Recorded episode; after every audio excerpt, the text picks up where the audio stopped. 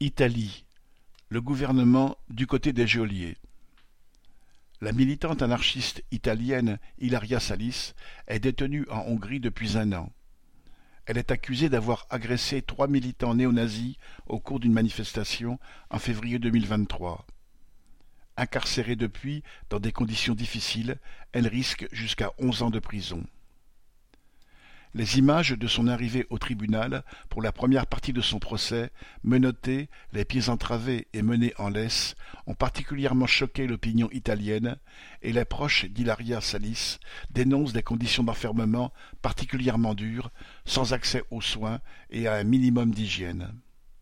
L'enseignante s'était jointe au cortège antifasciste organisé à Budapest pour protester contre le Jour de l'honneur, manifestation de néo-nazis commémorant les actions des SS contre l'armée rouge durant la Deuxième Guerre mondiale.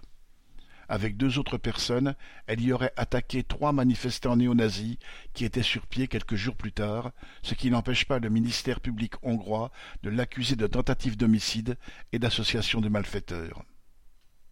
Si la Hongrie d'Orban se montre prête à réprimer les militants antifascistes, le gouvernement d'extrême droite de Mélanie, qui affiche volontiers son amitié avec Orban, n'est pas plus empressé de défendre Ilaria Salis.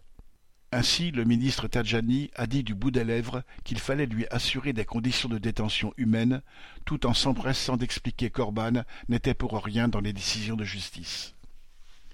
Les soutiens d'Hilaria ont demandé au gouvernement italien qu'il appuie leur demande pour la sortir de prison et pour qu'elle puisse attendre l'issue du procès en résidence surveillée en Italie ou, au pire, à l'ambassade d'Italie en Hongrie.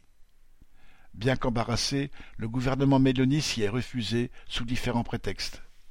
La réalité toute simple est que Mélanie n'a nullement l'intention de se fâcher, ni avec Orban, ni avec la partie la plus réactionnaire de son propre électorat, content de voir une politique répressive à l'œuvre contre les rouges. Nadia Cantal